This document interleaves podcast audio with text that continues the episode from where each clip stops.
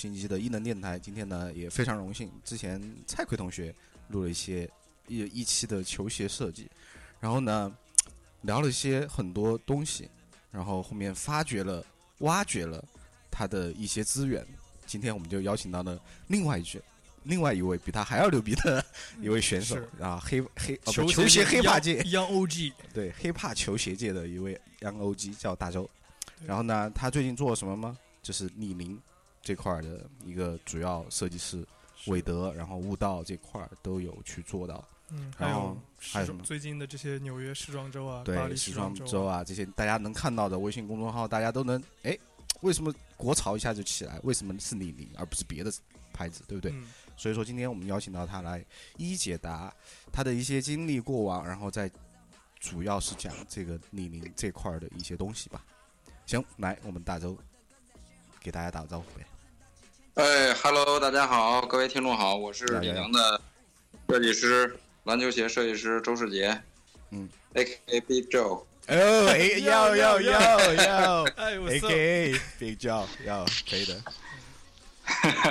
对，首先我得声明一下，我没有蔡奎牛逼啊，不不，主持人不要乱说。别别别别，我咱们俩就不要在这儿互捧了，好吗？我感觉我现在这啊好引领了一一一一场这个商业互互吹的节目啊，不行啊，我，们继续抓抓住一切机会嘛。啊，可以，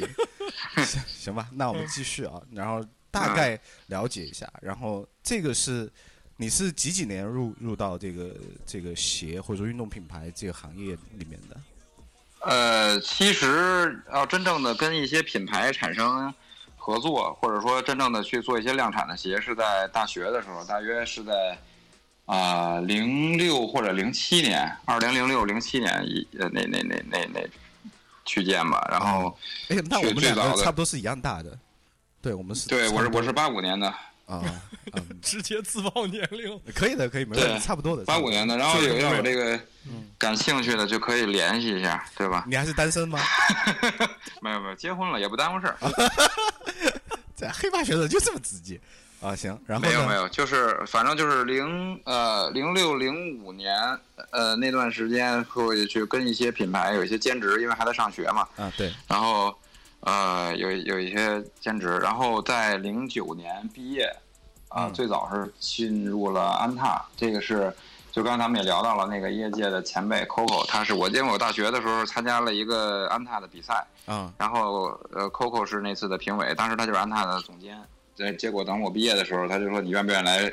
实习啊？愿不愿意来北京那个对，安踏安踏去去工作？然后我说 OK，没问题，就就就进入安踏了。可惜就是好景不长，实实习还没过，这安踏就搬了，这个设计部就调整了，嗯，就不在北京了。但是我当时我是我也不想太去太远的那个地方嘛，然后所以说你是 local 的 people，你是呃 local，我 very local 我我是河北人，那离离北京非常近。啊北京周边的一个城市，对，然后那个就去到了这个匹克嘛，然后就跟嗯蔡奎认识了，当时蔡奎也是在匹克，对，然后在那个时候一三年，啊 对，然后一三年进入李宁，一直到现在，啊，这还是比较顺。所以说那个时候你你在这个匹克认识蔡奎的时候，你们俩是同同一级别吗？呃，他好像是我去了没多长时间，他就改成规划了吧对，，是吧？做产品经理了，啊，就在在在在有升级了在改改成产品经理了，你不能对叫升级了反正就是任务不一样了。蔡经理，蔡经理。别别别 别，哎呦喂，这听到这内部人士这这，当经理去了，他就，哟，那可不哎呢，牛逼呢。行，嗯然后我们就继续啊，然后就在匹克做以后，之后就去了李宁。那你还记得你去李宁做的第一款鞋是什么呢？第一款鞋其实是，呃，我我图纸阶段完成的第一款鞋是是韦德的一个外场鞋，但是呢，它是一个期货，就等于是你今年去做，呃，今年做嘛，然后明年上市的这种这种产品，它是一个大货，按这个周期上市的，走订货会渠道的。但是，然后后期完成了一个快反的、快速反应的产品，就是一个外场的叫蝴蝶的一双，啊，篮球鞋新生的那个是吧？呃，对，新生新生，我蔡博还记着那些，那必须关注啊这个作为我不是球鞋行业的朋友来讲，这个嗯，需要给大家听众解释一下，这种所谓的期货和这种你们说那个蝴蝶之间快反，快快速反应，对对对，这个啊东西的一些基础区别啊对区别吧。区别就是因为那个正常的流程呢，就是你现在的今年，比如现在我们现在是一八年，我们等于现在在做，我们手上在做的期货产品就是。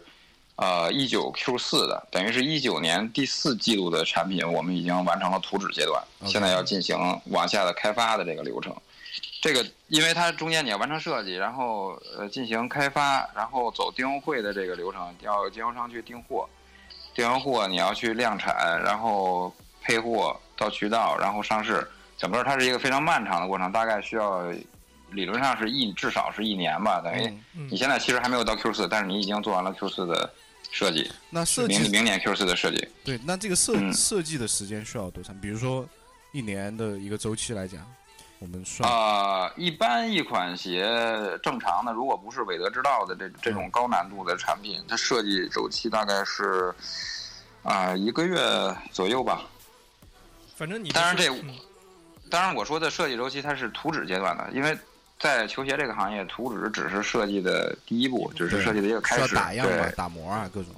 对对，就比如你，其实你看到的韦德知道这款前一段时间发售发布了那个七代嘛，韦德七代，呃，那个鞋早就发布了，然后已经成型了，但是我知道刚才跟你们通话之前还在修改这双鞋，哎呀，这也是小秘密哦，大家。啊，对对，就是就就是说，因为对，因为这种。呃，这种级别的产品，可能大货普通的一些量产的市售，它可能不需要这么多去修改。但是这个韦德这个鞋，它细节比较多，也啊、然后这个级别的产品，它要求，呃，你的创造力就要多一些，创新的东西就要多。然后那创新就意味着未知嘛，所以你很多东西都不确定的。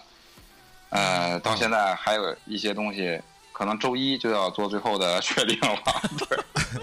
那你这周末还得加班呢。看来躲不了。哎呀嗯，这每天都要加班啊。对，所以说我在插一个问题啊，可能就是像你们所说的这种大货，只是自主研发的比较多的话，啊、我要想说成里面的，比如说科技成分啊，啊、然后底这个鞋底用的是什么东西，是是要改造啊，还是怎么样？然后如果是那种快反的话，就基于以前有的东西，只是在上面换换皮儿、换换造型、换换颜色，啊、是这样的吗？那也不那也不一定。快反其实是更多的是一个从商业角度的一个考虑，就是嗯等于是一个快消品的模式嘛。你看到了，假如说现在呃市面上有某一类的产品特别的受欢迎，但是你在常规的大货的规划中又没有这个，因为它嗯有可能这个流行它是一个突发事件，它有可能就突然间爆发出来一个一个爆款或者什么样，就大家都穿这个，那那这个。这个东西，这从商业角度，你也需要去做一个相关的一个产品嘛，类似风格的一个东西。比如说之前阿阿迪有算什么清风系列，呃可能大家都会去照着这个市场比较比较流行的东西去做一个快反，我觉得它对，说的一一没必要有有可能是类似的。它对它这个，因为它那个清风系列，在我看来，它可能没有形成一个真正的一个现现象，没有到一个现象级的东西，你知道吗？最其实最直接的例子就是这悟道，悟道这鞋，嗯，就是我们纽约时装周发布之后，现在就特别火。对，嗯。然后很多的假鞋的厂商他就做了快反，然后 所以说你导致这们是被快反，是。导致这双鞋就是我们现在，我几乎到呃某任何城市我都能看到这双鞋出差。我而且最多的是前一段我们去敦煌去嗯啊、兰州那边西安转了一圈，嗯我每天都能看到这双鞋，但是我没有看到一双是真的。哎，怎么看得出来是真还是假呀？那我肯定能看出来真假，而且它假鞋子做的确实是糙，它只是有一个大概的外观嘛。OK OK，而且这个鞋的结构很复杂，悟道这双鞋的结构是非常复杂的。确实它你们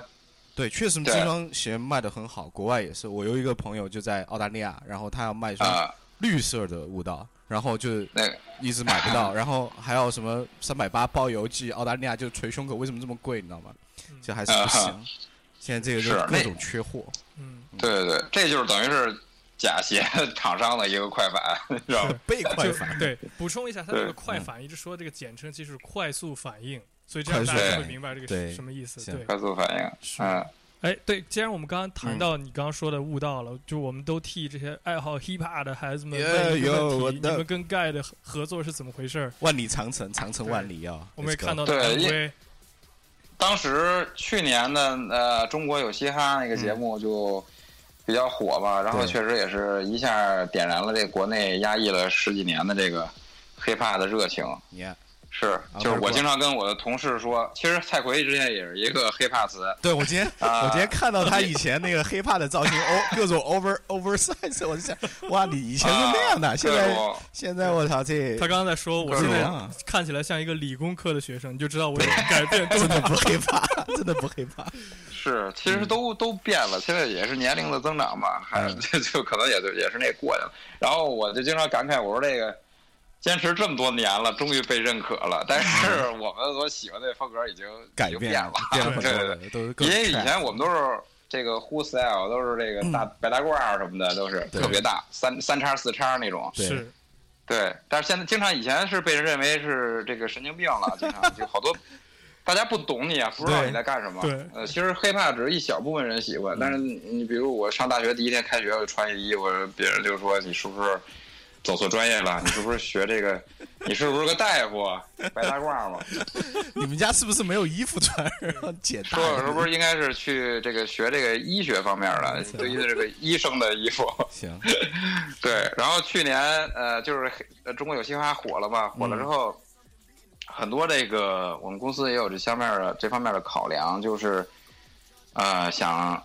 找一些贴近这这个年轻的这些消费者喜闻乐见的一些歌手，比如什么。里边有几个比较著名的了，什么 PG One 什么呃，对对对娃娃和呃盖，就就那呀呀就那几个比较火的吧。对对，然后但是斟酌了一下，还是觉得应该是选一个有特点的，因为我们也是在一直李宁、一直在说自己是代表中国的，我们也是确实是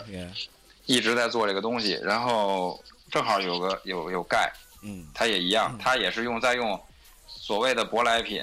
但是在用中国人的方式去演绎。对。去创造一个真正属于中国的一个外来的东西，把它让它更适合中国，再再再加入一些中国的特色，所以这个是一拍即合，对，完全契合的一个一个状态，所以就找到了盖，就跟他谈这方面的合作，而且他也表示他自己，他既然做这方面的音乐，他对这个东西应该也是很喜欢的，然后他自己老戴了一个太极的那个那个挂那个项项链嘛，一个吊坠儿，啊呃，不知道你们有没有注意。然后他身上他有个纹身是力，他就是他他自己就渗透了很多中国文化的东西对，。脖脖子那个，然后他当他对，然后他他他看到我们这个一个系列，就李宁的那个 Bad Five 系列，就是里边也是做一些年轻化的中国风的那种那种风格。他说他说太棒了，这些这些东西。然后里边一些呃，跟他包括我们在设计这个产品线之之初，可能在每季开始的时候会跟他有一些碰撞，看他有什么，比如他的歌里边经常唱到一些什么腾云驾雾之类的，其实就是 small weed 之类的，所以说所以说也可以这个逼掉。所以说这个 Bad Five 这条线的话是之前你们已经有了东西以后找到盖去帮你们唱，或者说或者说宣传也好乎就是还是同步进行的，几乎是同时间，我们可能就是嗯，已经有了，但是也没早多长时间，就他就突然间火了，哦然后这两个就正好契合到一起，然后包括把他那个什么腾云驾雾、什么呃天地山水之类的，在他歌里的一些常用的一些 slogan 什么之类的，就就印在衣服上就特别酷，嗯，嗯。没有哎，那这个过程当中，他的参与度是怎么样的？是你们有跟很多的，就是说头脑风暴会跟他在一起吗？还是怎么样？能分享一下呃这个，在每季开始之前，在整个的规划，我们大概会有一个规划出来之后，当然这是服装那边去主导的，因为这是一个服装的产品线，嗯。呃，去去规划大概出来大概的方向，然后去跟他有一个交流，如靠就是商量一下怎么往下做，做的有意思，或者你想体现哪些东西。说白了就是缩小一号的跟韦德的这种合作的模式，其实还是韦德，对。对，其实还是以明星为主导为为这个所谓的设计导向，然后再去你们去，我不能说迎合吧，可能根据大家共有的东西，然后去推一些呃，因为它要带流量嘛，这些东西我觉得是没有避免的。商业东西我觉得挺好，所以说为了呃一它这块儿还要去，你们是会有妥协吗？就是如果说他、呃，他提了一些你们你们不太认同的话，我我盖的这这条产品线，所以我刚才我说是缩小一号的嘛，因为韦德那条可能跟你说的更接近。啊，OK，呃，就是说韦德会控制到这个商品某一个商品的某一个色号或者某一个鞋带儿的选择，就很低调，你知道它就非常的细。嗯呃，这是这是韦德的所控制的东西，但是盖呢，啊、它不是这样，它只是在头脑风暴的时候跟你去碰撞一些创意嗯啊、因为其实坦白讲，也不是每个明星都能有韦德的这种意识，你知道吧？就是韦德，嗯他既然能够要求你说，连一个鞋带儿的颜色和一个鞋带儿的质感都要跟他确认，说明他头脑中是有这个东西的。嗯他有自自己选择的这个方法，他有自己选择的这个他所认为对的事儿，他知道怎么去做。嗯但是很多明星他并没有经历过这整个服装啊这个行业，他是怎么回事？他摸不清楚，他只是告诉你，哎，我想要这样的风格，嗯我想要那样的风格，我想要一个创意，我想体现我身上的某些特质。嗯那么就是，所以他不会跟你控制那么细。所以像你刚才说的风格上去。啊，向他妥协什么的，并没有这种，大家只是愉快的达成了一个共识，然后就往下做，然后，OK，行行行出来的东西他肯定会喜欢。OK，所以说干还是没有那么硬要，呃，对他他会跟我们去碰撞一些他这个呃风格对了，然后这个对味儿了，对他的感觉了，就 OK 了。嗯，行，对，嗯，可以，这还这我觉得这是真的是只有听我们节目你才能知道的内幕啊，朋友，对对对其他地方你们没讲过吧？这分儿你会你们到时候可以删掉啊，可能就是商业内幕。开玩笑，开开玩笑，开玩笑。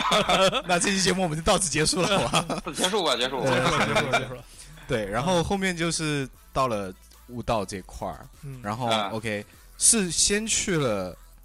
呃巴巴纽约时装周纽约时装周，纽约，然后回来跟盖合作。我们先捋一下这个时间线啊，嗯，就是先去了纽约，然后回来跟呃盖合作，然后后面又去了，最是最先跟盖呃合作，最先是盖因为那是去年夏天嘛，OK。然后是到了二月份去纽约，然后回来这不六月份去的巴黎，嗯。对，就这么一个过程。嗯，对，那讲讲这个为什么要去这些时装周呢？我很好奇，因为之前好像李宁都没有往什么时尚啊这块儿去搭，或者说潮牌啊这块儿也没有看有太多的动作。对，这还是一个呃公司的战略层面的一个一个决定吧，就是等于是，其实呃我们是一直在做这个时尚类的产品。呃，蔡奎应该了解，就是像之前我做的什么黑钻、什么红钻，就韦德之之就韦德韦德的那些那些生活鞋，嗯。啊，就他呃还有韦德的好多生活鞋，那个其实韦德都是非常喜欢的。然后我们也包括我们有呃运动生活品类，呃，他们也做了很多的这种这种方面的鞋，就是我们内部都觉得不错，但是嗯就是缺乏一个一直以来就缺乏一个展示的契机，平台，然后嗯就展示的平台就是如何让大家。特别集中的在某一个时间点去都关注到你的东西，然后原来李宁有这么多的好东西去，去去去在在已经已经有了，已经改变了，不是他们所认知的那个李宁了。而且这里边你要细化出来，它还有很多的像渠道以及你的销售模式的问题。你比如像我我我刚才说的电工会的这个渠道，其实很多的风格。很多的新风格的东西，像巴黎世家的那些什么袜长皮书，那那对，你你这种东西，它刚出来的时候，如果你拿到二三线去跟一个人说，你说这是最火的，他们说我这些太丑了，我绝对不会穿。对肯定都是这样我们之前讨论过这个问题。对，对，因为底层的消费者，他就注定是要被呃一个潮流带的，你要你要去带着它，你它不能自己创造的东西，它是其实是要需要追随一个已经形成的东西，嗯。所以你要去从更高的层级去影响下面，所以你需要一个高的平台去展现你的东西，这也是我们为什么去纽约一个。啊、全球瞩目的一个一个时装周上去展现自己的东西，而且第一站选纽约还有一个用意就是，其实这几个四大时装周它是有自己的一些特点的。嗯。纽约呢是最贴近年轻人所喜欢，因为现在大家都知道，在咱们上大学或者五六年前，呃七八年前那段时间是日本的潮流是最火的，对在至少在中国的影响是。对对但是现在已经完全的由美国的潮流或者欧洲的一些牌子，它引领它引领这个，就比如 Supreme，甚至连一些顶级的时尚品牌，它都要一些奢侈品，它都要下探到这个层级来走一些。现对在现在嗯现在是 GUCCI 走起来了，以前还是这么老土，对突然间就 hiphop 起来，各种 GUCCI gang，你知道吗？就就那种感觉。对，当 LV 都去找 Supreme 合作，这就是一个非常明显的信号，就是，呃，从商业角度来说，如果你要赢得更多年轻消费者的心，那你必须走这个路线。更高 所以。，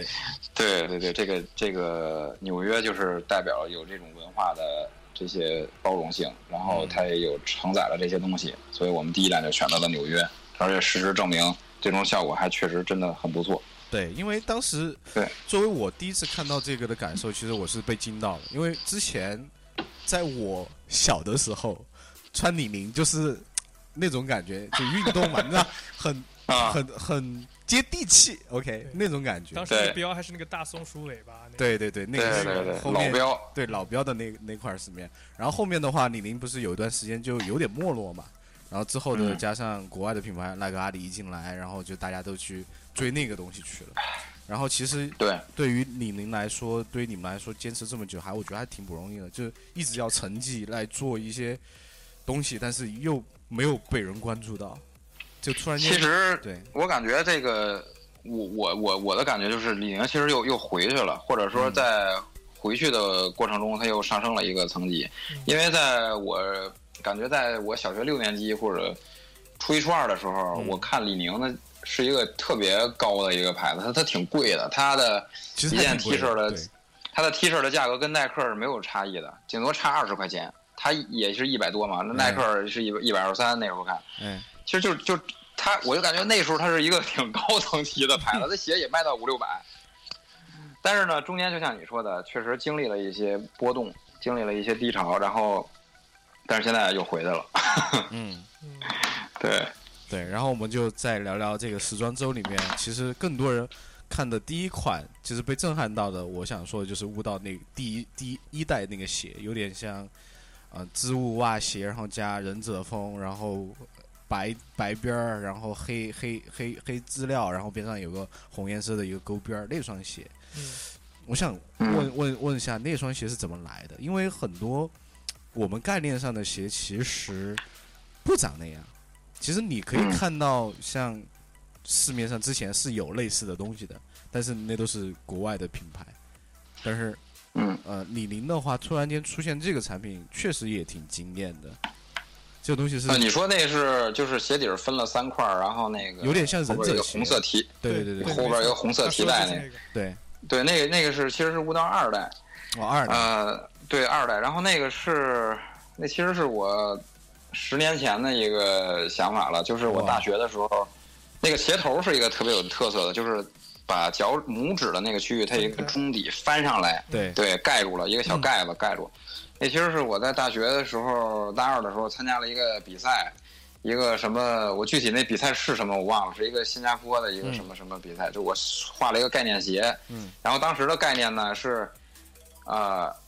呃，模拟就是一个特别大的一个一个鞋，是一个把脚罩住的那种感觉，然后它鞋底特别厚，然后可以用你的调节的一些一些机制去模拟出不同的脚感，就是你赤脚走在沙子上，走在石块上，走在草地上的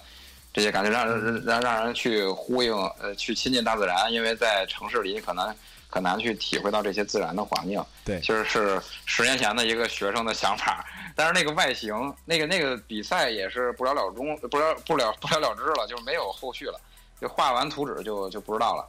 呃，因为是学校也是逼着我做的，我也不想做。然后你这个说起来，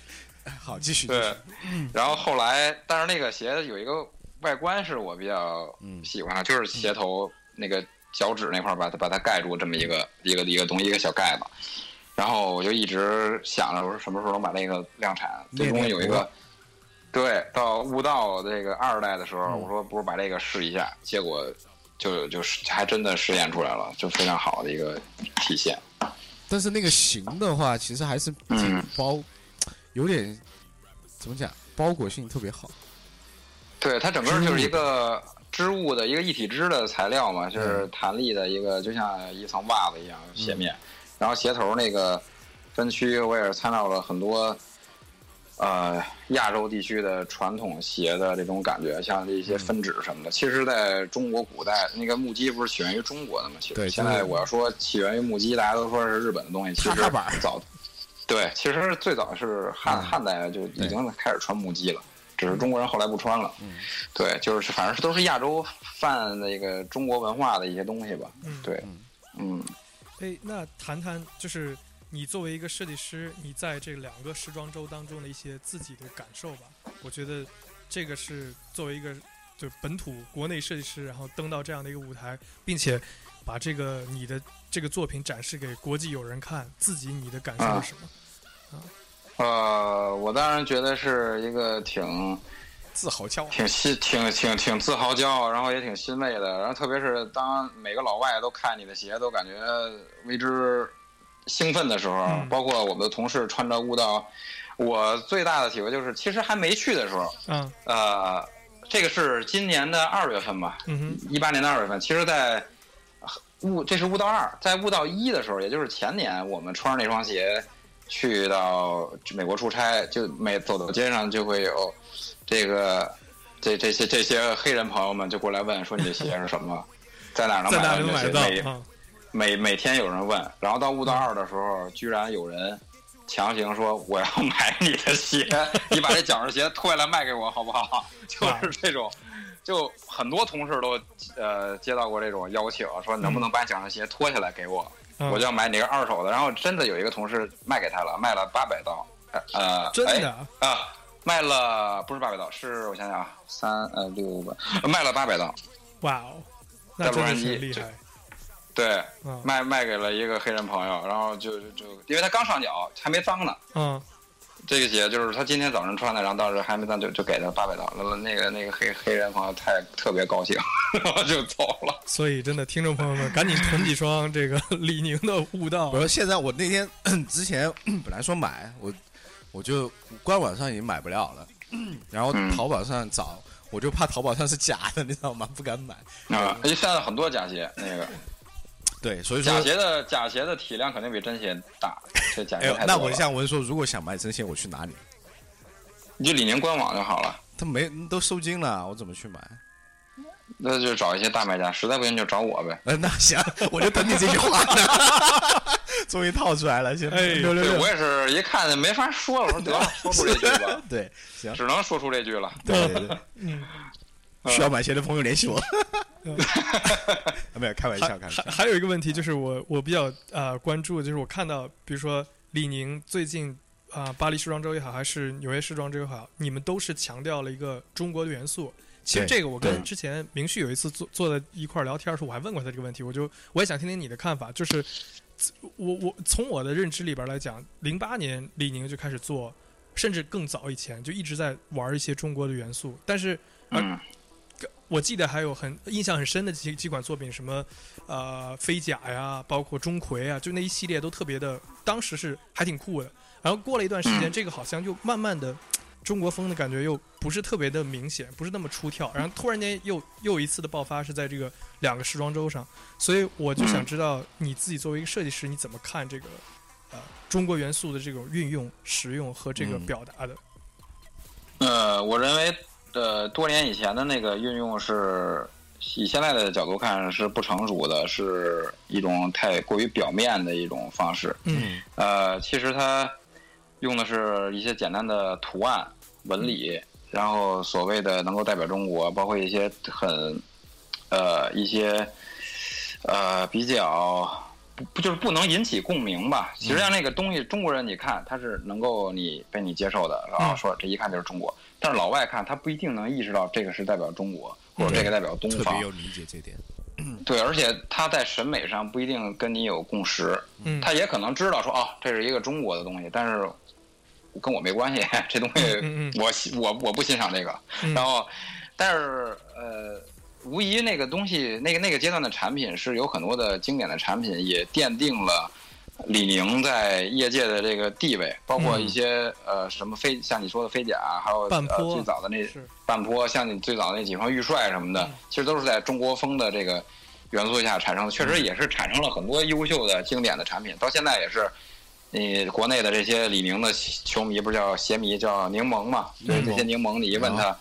哎，真是说我那几双鞋真是不可超越的经典，确实是这样，也促生了这些些经典的诞生。嗯但是为什么他没有在国际的这个舞台上去展现出来这个这这么好的这个爆发力呢？其实第一是缺少平台也是一方面了，第二是我们现在总结的就是那些东西确实是无法引起共鸣的。呃，但是相反，你看现在我们所运用的这些所谓的代表中国的这些东西，包括悟道啊，还有现在的这几代玉帅，明旭做那几双，嗯你能感受到东方的东西和中国文化的渗入，但是你却你几乎看不见上面有什么跟中国真正相关的符号化的东西，嗯。除了那两个字儿“悟道”这两个字儿，嗯。是吧？这嗯。这中文嘛，是你你就看不到跟中国相关的符号化的东西了。但是这种东西，老外一看，说甭管说你是忍者鞋也好，还是说一个中国的呃戏曲的那个鞋也好，但是他能明确的感觉到这是一个东方的东西，嗯。呃，是在中国文化影响下产生的东西。嗯，所以这个是我们想要的效果，就是一个有有共识的，在全球范围内有共识、有认有认知的一个一个风格，而不是一个特别强的符号化，因为那个符号会把你的东西做的局限性加强，就是可能中国人能理解，外国人也知道，但是他他是他不喜欢，不愿意进到你这里边来，嗯，所以这是我们做出的一个改进。其实我有一个理解，其实我感觉还是蛮强烈的，就是在这个嗯时装周上面，你们不是刚有几款 T 嘛？其实我最喜欢的就是那个李宁的运动的那个吊环的那个，就有点啊、的 for 就就真的是一个照片，然后印在那儿是一个小图，其实也是近几年欧美比较流行的这个这个文化的点，其实就是一个很简单一个 T，然后上面一个很小的一个中间一个小的图案这种，因为对。然后为什么是能产生共鸣？其实就是一件很小的 T，就是一个纯色一个小图而已。一个小图嗯。其实代表了很多的意思，有的就是一个 spring，对不对？然后那也对卖的很很好，潮爆不行。对然后对上面我们就是中国李宁，其实也很溜啊，对不对？其实我觉得不需要太把那种符号的东西加在一件衣服上，简单就好。包括对鞋也是，而且还有一个就是那个 hoodie，它的承载的东西对，hoodie 其实也是全球人民都喜喜闻乐见的一件好衣服，对对吧？是你就没必要说啊，我这儿加一个边儿，什么祥云各种东西，就对你就觉得就呃，就没必要了。对对，这个我补充一嗯下，就是上次见到明旭说他给到我一件儿你们的 hoodie，就是李宁那个四个字在呃这个李宁嗯李李宁中国李宁中国李宁在这个胸前的那个，然后我穿着它有一天去吃饭，然后就被一个国外的这个服务员问住，说：“哎，你这是是个是个什么牌子？我怎么不知道的？”然后我说：“啊，这是李宁啊。”他说：“那你胸前这四个字是什么意思？”然后我告诉他：“啊，这其实这个品牌的这个意思。”然后他就说：“哇，这个好酷。”然后我还问他，反问他，我说：“那你就告诉我为什么你会觉得酷？”嗯，他说：“我也说不上来，但是因为他必然不是学设计什么的，对对对他是说，但是啊我就觉得很啊，你的颜色和搭配和这个这个，包括你放这个四个字的这个位置和这个整整体的设计感，让我觉得它是一个非常潮流的品牌。嗯，请问在哪里能买得到？这是他当时给我的反馈，而我我当时其实很真的很震惊，然后我就觉得哇，这你们这个做到了，嗯，因为现在你看趋势的话，年轻人的 T 的话就越来越做简单了，没有太多。你要想那些比较快销的之前的潮牌，什么 HBA 啊，都死的不行不行的了。谁现在穿嗯。HBA 上街全被骂，好土。什么 social social 呃 anti social social club Club，那种东西嗯。也是马上很过气的，反而是这种小的没有太大面积的这种小的标或者说小的装饰也好，其实蛮还其实蛮经典，而且能体现一些文化东西和故事在里面。我是这么觉得。嗯说白了就是，其实内容你可以选择你想表达的任何内容，嗯呃，但是表现形式一定要是一个被世界所接受的表现形式。对嗯 对，需要找一个更大家都接受的方式去承载你想表达的东西，对这就对了。说到这儿的话，我们就联系到下一个下下下一个这个话题，怎么从嗯 Made in China、Made in China，然后到 Design in China，来，然后你要想说 hiphop 也是，你像 Higher Brother 也是从 Made in China 开始用的就是 trap 这套东西唱法，但是内容就是结合老百姓。用呃老百姓用的开心要，对不对？这种东西 也是啊，对不对？唱的都是我们生活东西，你用的东西都是 Made in China，对吧？但是他通过那种所谓的表现力，然后 hip hop trap 那种唱法，这种腔调，然后去表达，然后让国外的这些 rapper 去看了以后有一个 reaction，觉得哦牛逼。虽然说我不知道他们唱什么，但是我觉得他们很牛逼，我想跟他们一起唱这首歌，或者跟他们合作。对，我觉得现在李宁有点像这种，就开始走这条路了。嗯，所以说，然后呢？然后呢，就是从这种 Made in China，然后我们讲 Design in China，对不对？然后之前嗯不是我也看过冠希老师的在在大学里面一个演讲嘛，就是说是哎，我们之前都是说 Made in China 其实就是廉价，然后没有什么太多的创新，都是代工嘛。然后现在就是有一个所谓的 Design China 这种这种理念抛出来，所以说我就想说是你们是什么开始，什么时候开始意识到这种所谓的 Made in China 呃 Made in China 这种已经已经越来越老土了，Design China 这种东西，在不断的试错中找到的一个好的方向，怎么找到这个方向？呃，其实是这样，我们是一直就是李宁，其实一直在国内品牌中嗯少有的一直在坚持创造的、创作的一个、一个 design in China 的这么一个品牌，它一直在这么做。但是为什么现在就被大家所呃知道了呢？说或者现在被大家就是意识到这个，他哦，原来李宁是这么代表中国什么？其实我觉得这个是。啊、还是得感谢祖国的发展吧，祖国的强大。因为现在无论你从任何的文化艺术形式也好，还是你的科技、你的商品，虽然现在无法，呃，现在还咱们还不能说你真正代表了世界的最高水准，但是它确实以一个飞速的发展的状态去向国外输出。嗯，你以前很难想到一个，你很难想到邓丽君的歌在美国会被黑人朋友、白人朋友所喜欢，吧对对对？那是不不不可能的。但是现在的一个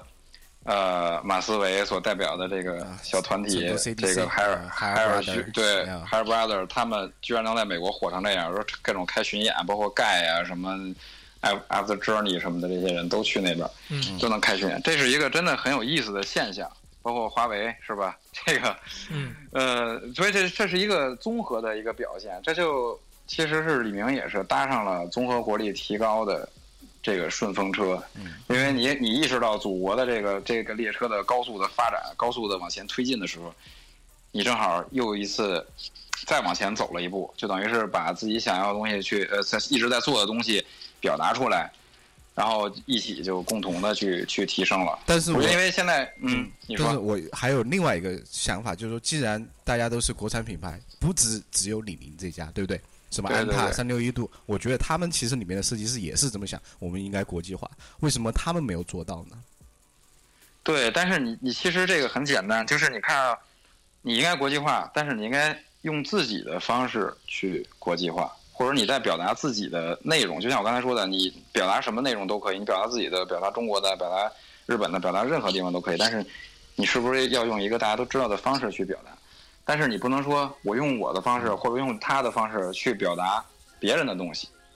你你看，就是现在可能别的品牌还在做一个看起来就是所谓非常洋气的、嗯非常这种风格的东西，它就不会被人注意到，这是没有识别性，嗯，嗯，对吧？是是因为是因为他们的企业文化还没有意识到这一点，还是因为他们的能力不够，无法快速的转转型？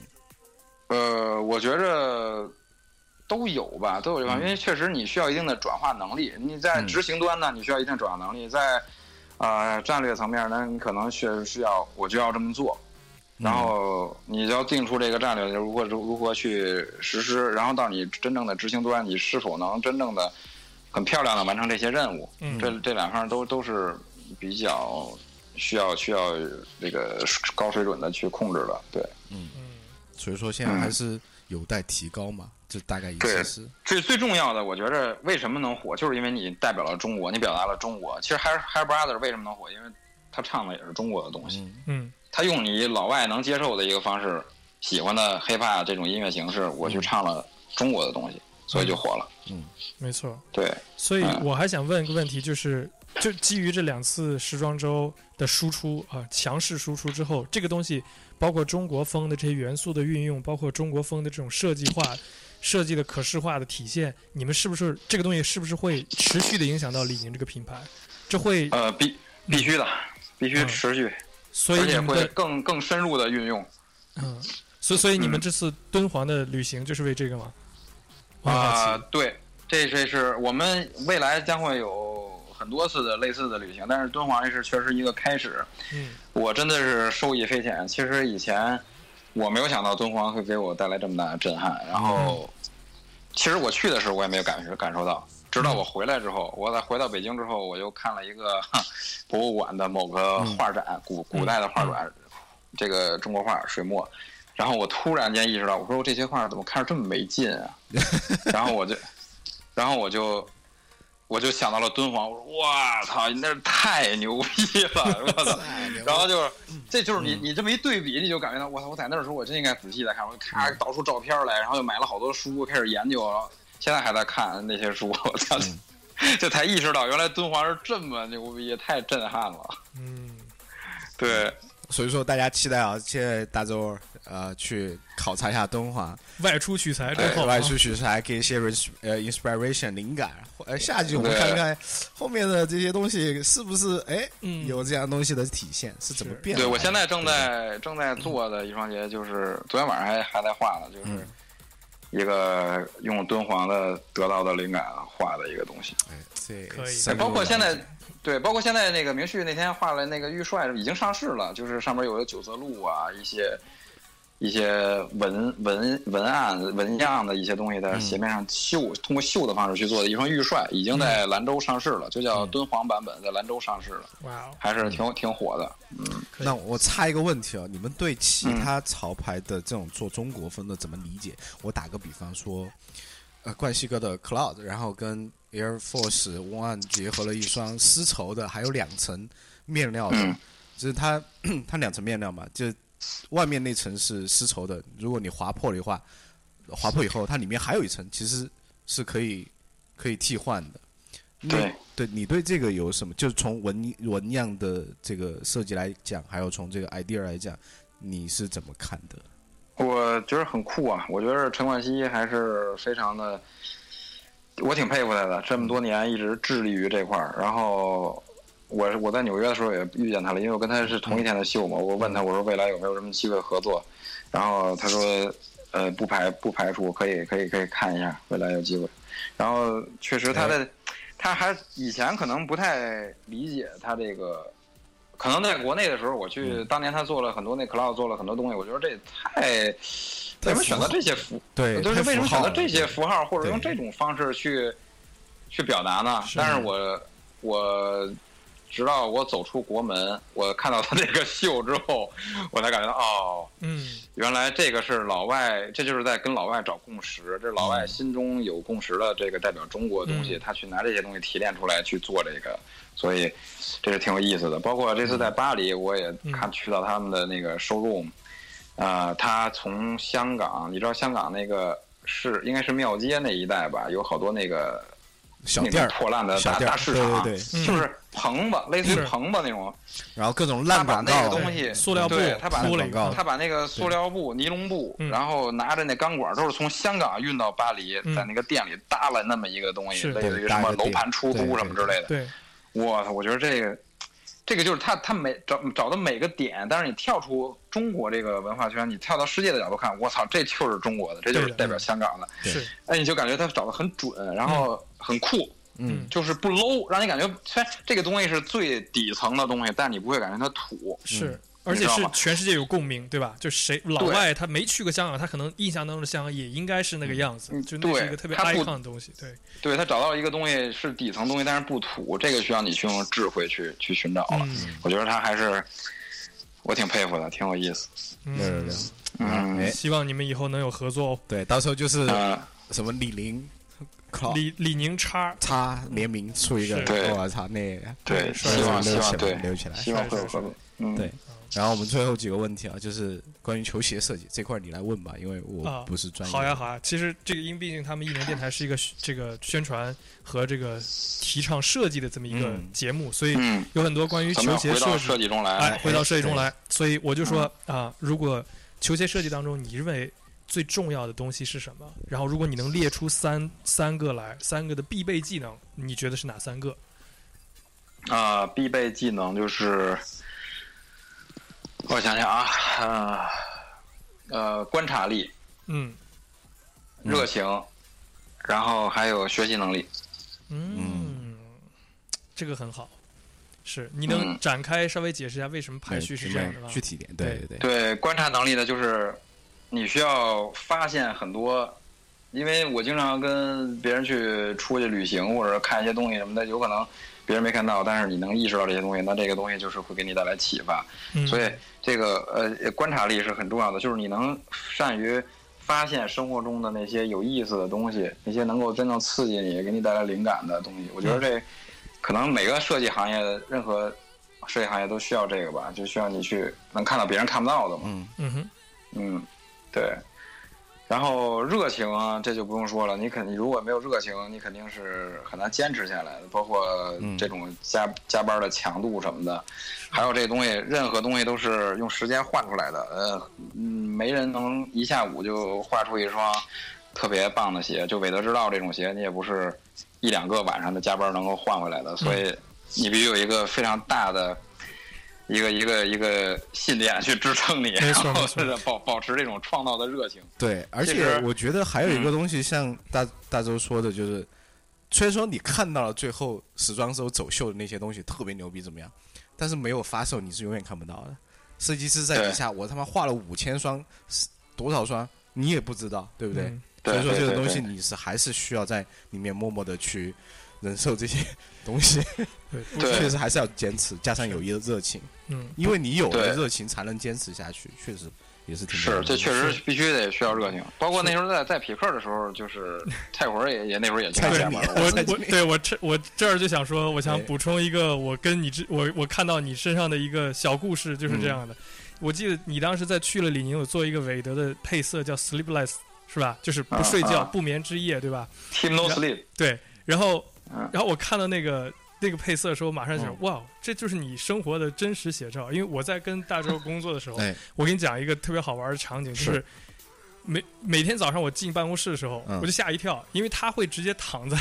桌子上睡着了，你知道吗？所以说你是不回家的选手吗？对他真的就是不睡觉，在啊在在操在公司这么溜，所以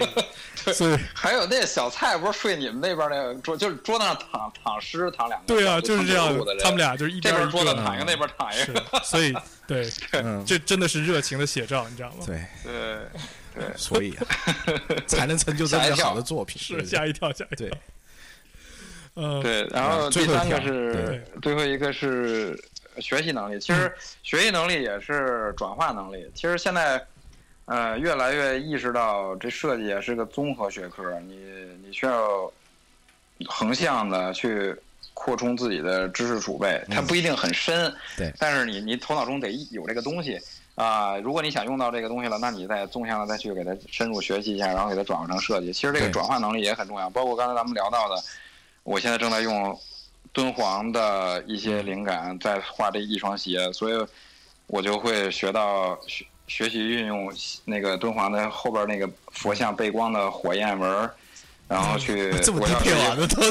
哎，你可以对，你可以收那收一点。个我想，我想用，因为这个主题跟那个火焰有关系，然后我想问，我就想说这个火焰的纹到底是代表什么？然后由此查到了一个佛教人物叫不动明王，他是火的象征，火的化身，然后他有一些法印什么之类的啊，学了一堆东西，然后把这些信息总结出来，嗯，然后再注注入你那双鞋里边 就是反正你总之你要需要一个学习和转化的能力。嗯其实我觉得设计师都是这样的，就是你你需要学习的东西，就是你比如说看到一个故事或怎么样，你可能要去了解一下，在这了了解的过程中，嗯然后又出现了个新的东西，你说哎，这个有这哥们儿又是谁啊？对不对？但是再去了解一下，然后反推回来，我觉得都是我们设计师都应该干的，设计都相对对通的。对对对对对。是嗯哼，啊。那然后还有一个问题啊，就是如果你现在这个可能比较尖锐啊，就是如果你回到你十八岁还没入行的时候，你给自己一个建议，你会给自己说什么？让自己哪一方面做得更好一点？呃，我会可能是建议好好把英语学好，哎呦我操！哎呦，呃，对，然后然后看看如果有机，其实我试图呃去留学过，但是还是没没没坚持下来，然后就是还是把英语学好，那如果能呃去留个学，去外面的世界看一看，不也挺好？然后可能会对现在有一些帮助，嗯，嗯，对，对，好，我们今天好。问题都差不多了。好，是。今天我们从前期的怎么入行，到怎么做这些秀，然后到悟道，然后到各种满，然后再回到设计，其实嗯讲得很清楚，是对不对？非常对非常感谢大周，呃，shout out to 啊蔡奎，shout out to 大周，A K A Big 被救。好，最后最后一个问题，节目结束之前，作为一个 hip hop 选手，你有 freestyle 吗？你不是听过我的 freestyle 吗？哎呀，呃首我听过。对，来，好，呃呃，你是准备来一真来个？你准备来一段吗？我就是这么问一下。行行行，好，好那那我们今天其实就非常感谢，我们再次说一下，感谢大周 A K 比较，然后还有蔡奎来录一期关于李宁球鞋设计师的一个旅程吧，还有一些、嗯，呃内幕的东西，大家其实在外面是不知道的，不知道这些东西怎么来的，然后包括呃里面的一些细节东西，希望大家能从中能感知到中国的品牌的崛起和为什么设计师要这么做啊、然后能影响你去往这个球鞋的这条路去好好想去学，OK 就去了。好，嗯。嗯哼，行。嗯，谢谢大周。哎，谢谢大周，谢谢谢谢行，那我后面加你微信跟你们，交流，行，嗯，后面加你。行，是是是。嗯，然后买鞋，对，呃，开点开 OK 玩笑，行，好，买鞋我就假装不在，好好，行，没问题，没有没有，OK OK，没问题，好好啊，好，我帮你搞定，好啊好嘞，好，好，好，行。行，谢嗯谢，谢。谢，嗯，拜拜拜拜。拜拜，嗯谢谢，拜拜。还是关，翻过丛林又一山，了不起的英雄血，赛被变成意外翻。哎，龙抬头闪耀东方，哎，头一醒全身金光，哎，扶正小位置三江，哎，保家卫固若金汤，哎，汹涌澎湃，踏风而来，阵阵铁骨陷我中华血脉，师傅莫待，师傅莫待，手来一尊山海盖世气派，先辈们赋予了勇气，勇气，靠自己双手的努力，努力，无所谓变幻的风月，风月，种地下浩瀚的土地，万里长城永不倒，万里长城永不，千里黄河水滔滔，黃河水滔滔，山